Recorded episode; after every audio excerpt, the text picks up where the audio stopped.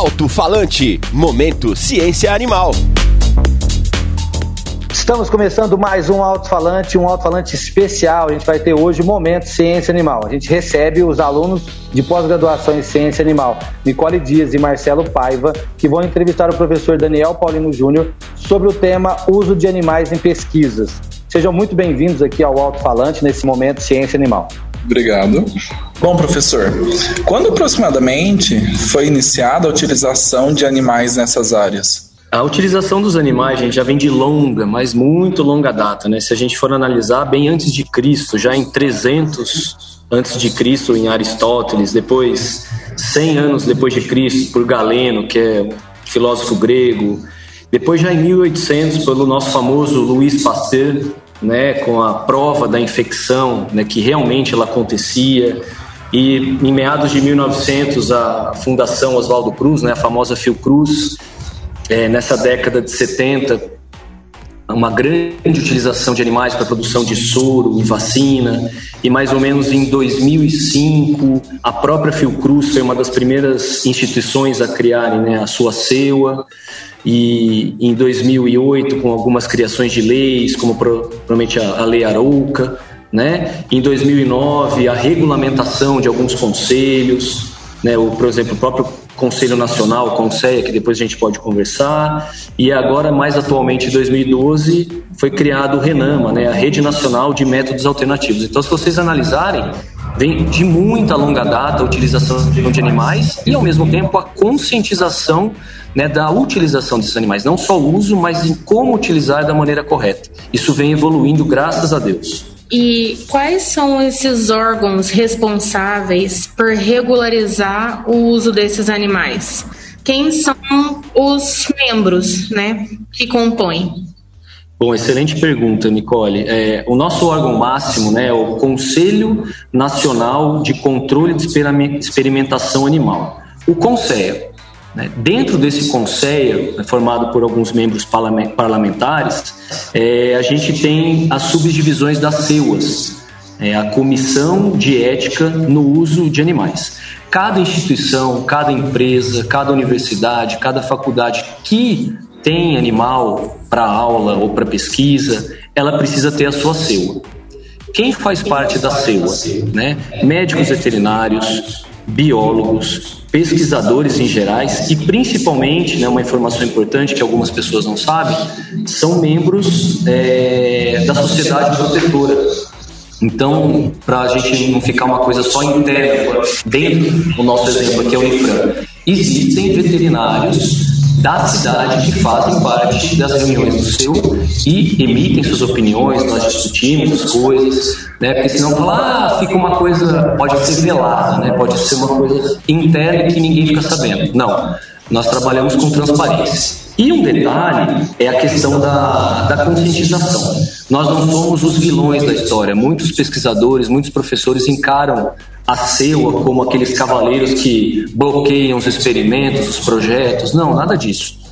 Nós estamos lá para orientar. Nossa função é conscientizar, orientar, para que aconteça o quê?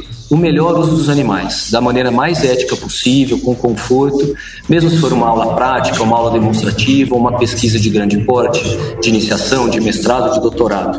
Enfim, não sei se eu te respondi, Nicole. Claro.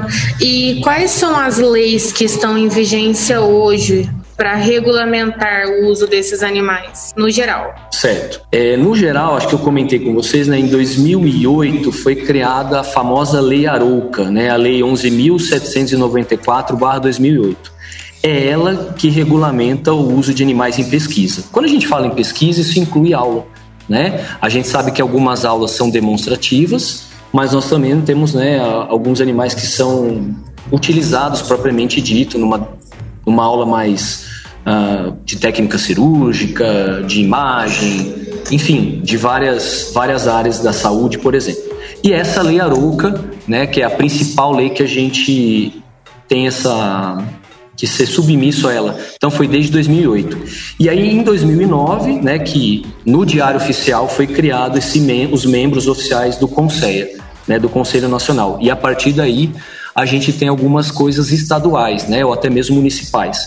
Né, um, um grande exemplo disso é que no Rio de Janeiro algumas coisas não podem ser feitas e no estado de São Paulo ainda podem. Então a gente tem que estar tá sempre atento o estado que a gente vai estar tá exercendo a função de docência ou de pesquisa. Bom, professor, então partindo desse princípio, quais são os animais mais utilizados e o que caracteriza para pesquisas e aulas, ou seja, como eles contribuem para a pesquisa e aulas práticas? Excelente pergunta, Marcelo. É, para a grande né, sociedade, para a comunidade, os animais são classificados como cobaias, né, entre aspas. Camundongos, ratos, coelhos, mas qualquer animal, cães, equinos, primatas, né, eles podem ser utilizados na pesquisa, ou em aulas práticas, enfim. Uh, esses animais eles têm uma escolha específica, né, esses pequenos roedores, pela facilidade né, de, de manutenção, de ocupar pouco espaço, né, de, de uma manipulação mais tranquila, da padronização de ambiente, né, alimentação, água, temperatura, controle de luz. É, alguns animais a gente consegue exercer uma modificação genética, como a exemplo disso genes de hipertensão arterial, de câncer, de diabetes. Isso facilita muito a pesquisa e principalmente o tempo de resposta. Né? A gente sabe que a fisiologia deles, em alguns momentos, é muito semelhante à do humano, ou até mesmo igual em alguns aspectos, mas o tempo de resposta é mais rápido, pelo metabolismo ser mais rápido. Então a gente ganha tempo na pesquisa, né, de ter um resultado positivo ou negativo, mas de uma maneira é, mais rápida, né, com com menos gasto de tempo. Então, grande parte desses animais são utilizados por conta disso, tá? Certo. E os usos desses animais dentro de empresas de cosméticos, eles podem ser proibidos? Ou seja, isso prejudicaria essas empresas de alguma forma quanto à qualidade dos produtos, por exemplo?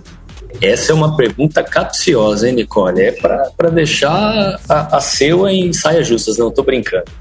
É, podem ser proibidos, e a exemplo disso a gente tem no Rio de Janeiro, né? O estado do Rio de Janeiro, esse ano, em maio, é, foi proibido o uso de animais por empresas de cosméticos, e não só cosméticos. Né? É, cosméticos, é, produtos de higiene pessoal e material de limpeza. No estado do Rio de Janeiro, isso é proibido. E aí, né, complementando a sua pergunta, se a empresa for preparada, ou até uma palavra melhor, né, for conscientizada para isso, eu acho que o, o produto dela em si, final, não se torna prejudicado.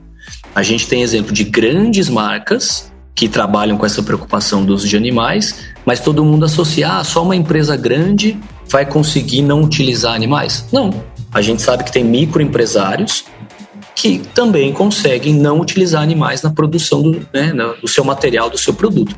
Então, acho que é preparação e conscientização. Então, se a longo prazo a gente conscientizar as empresas, a população, isso gradativamente se torna menor cada vez mais o número de uso de animais. E esse posicionamento seria apenas para empresas de cosméticos ou para pesquisas e aulas práticas também?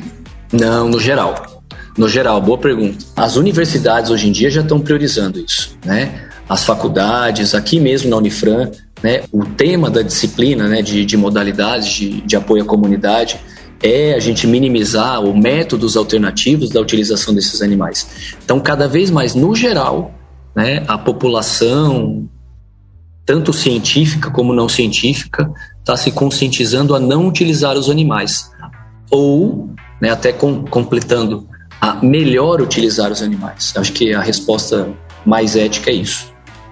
E quais são esses principais modelos é, de substituição que já estão sendo utilizados? Como que a gente é, da área científica pode diminuir o uso desses animais?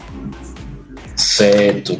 Eu acho que o primeiro ponto é, trabalhar com os princípios dos três R's, né, que nós da SEU a gente sempre prioriza isso, né, a, a redução, o refinamento e a substituição, né, que quanto de, os animais primeiro eles têm que ser realmente utilizados para aquilo que quer ser estudado, para aquilo que quer ser demonstrado, é necessário o uso de animais? Tá, temos que utilizar animais. Quantos animais? Né? Quanto menos a gente usar, quanto mais a gente priorizar, quanto mais a gente puder substituir, melhor. Então tá. Ah, não, são maneiras que a gente não. São talvez situações que a gente não precisa utilizar animais. Então tá, a gente sabe que tem muito teste que a gente chama né, in vitro, que são células, tecidos que são replicados em laboratório. Vocês mesmos, os alunos da pesquisa, fazem isso, né, estavam fazendo até meia hora atrás. Né, a gente sabe que esses testes in vitro são a base para depois do teste em vivo, que aí a gente começa a utilizar os animais. Então, em vez, por que utilizar já direto no animal? Vamos começar com in vitro, né, com a célula, com o tecido. Existem tecidos sintéticos, existem manequins, existe a nanotecnologia, né, é, imunoensaios, os manequins, né, propriamente ditos na medicina, na medicina veterinária, na enfermagem, na odonto, na fisioterapia, né, na, enfim, nessas áreas cognatas, é, correlatas da área de saúde. Então a gente tem como utilizar isso. Lógico, tem um custo. Mas a partir do momento que a gente sabe que existe e que a gente né, vê que o caminho está sendo esse, é a famosa tempo de adequação. As universidades estão se adequando e a população também. É, resumindo, né, a famosa biotecnologia. Bom, então ficou claro que dentro do meio científico é possível. Mas e fora do meio científico? Como a comunidade, a população, é, pode ajudar a diminuir a utilização desses animais? Falar em população, Marcelo, Nicole, é, é sempre tenso, né? A gente sabe de muito. Cada um tem um pensamento, uma cultura, uma religião, e graças a Deus essa diversidade existe. Então, o que, que a gente tem que fazer? Passar a informação correta né, a população ter acesso à informação. A informação correta, a comunicação, como isso é passado. Né? Eu posso muito bem influenciar uma pessoa, dependendo da maneira que eu abordar. Então, se nós, né, do meio científico, tivermos não só a preocupação da utilização dos animais, mas e sim de como passar isso para a população, que é o que vem ao meu, né, ao meu ver aqui com esse, com esse podcast a gente já está conseguindo, ou pelo menos iniciando, é passar uma informação correta, é manter uma comunicação aberta e principalmente conscientizar a população. Um ponto de vista meu, eu acho que a gente não vai deixar de utilizar os animais, tá? É, não tem como, meu ponto de vista. Mas e sim como utilizar esses animais, sendo de uma maneira ética, né, sem sofrimento, de, sempre com responsabilidade. Eu acho que é o objetivo final. Bom, com essa pergunta a gente finaliza o episódio do podcast Momento Ciência Animal. Professor Daniel, você tem mais alguma consideração final a fazer sobre esse assunto? É, é sempre polêmico, então eu me coloco à disposição. Né? Mais uma vez agradeço poder participar aqui desse podcast, da possibilidade de poder divulgar e conscientizar a população. Então me coloco à disposição não só para esse episódio, mas para outros que virão aí e para a gente estar tá sempre numa um bate-papo. É, então, nós agradecemos primeiramente ao nosso convidado, professor Dr. Daniel Paulino Júnior. Lembrando que esse é um podcast promovido pelos responsáveis Daniel Paulino Júnior, Fernanda Gonzoen Gonçalves Dias, Maísa Ziviane Alves e os alunos Enes Pereira Barbosa, Flávio Henrique Rodrigues Estante, Gabriel Nunes de Oliveira, Gabriela Nogueira Mágio, Lucas Stephens Martins Ubiali de Lima, Marcelo Paiva, Nicole Dias Oliveira e Renata Alves de Barros, da disciplina de Modalidades de Apoio à Comunidade, que é uma disciplina vinculada ao programa de pós-graduação em Ciência Animal da Universidade de Franca, e também agradecer ao apoio das fontes de financiamento públicas e privadas, e a todos os nossos ouvintes e à Agência Experimental de Comunicação da Unifran por ter nos cedido esse espaço. Esperamos ter esclarecido algumas dúvidas sobre esse assunto e estamos sempre à disposição. Esse foi o Momento Ciência Animal aqui no Alto Falante. Obrigado a todos que nos acompanharam e até a próxima. Alto Falante. Momento Ciência Animal.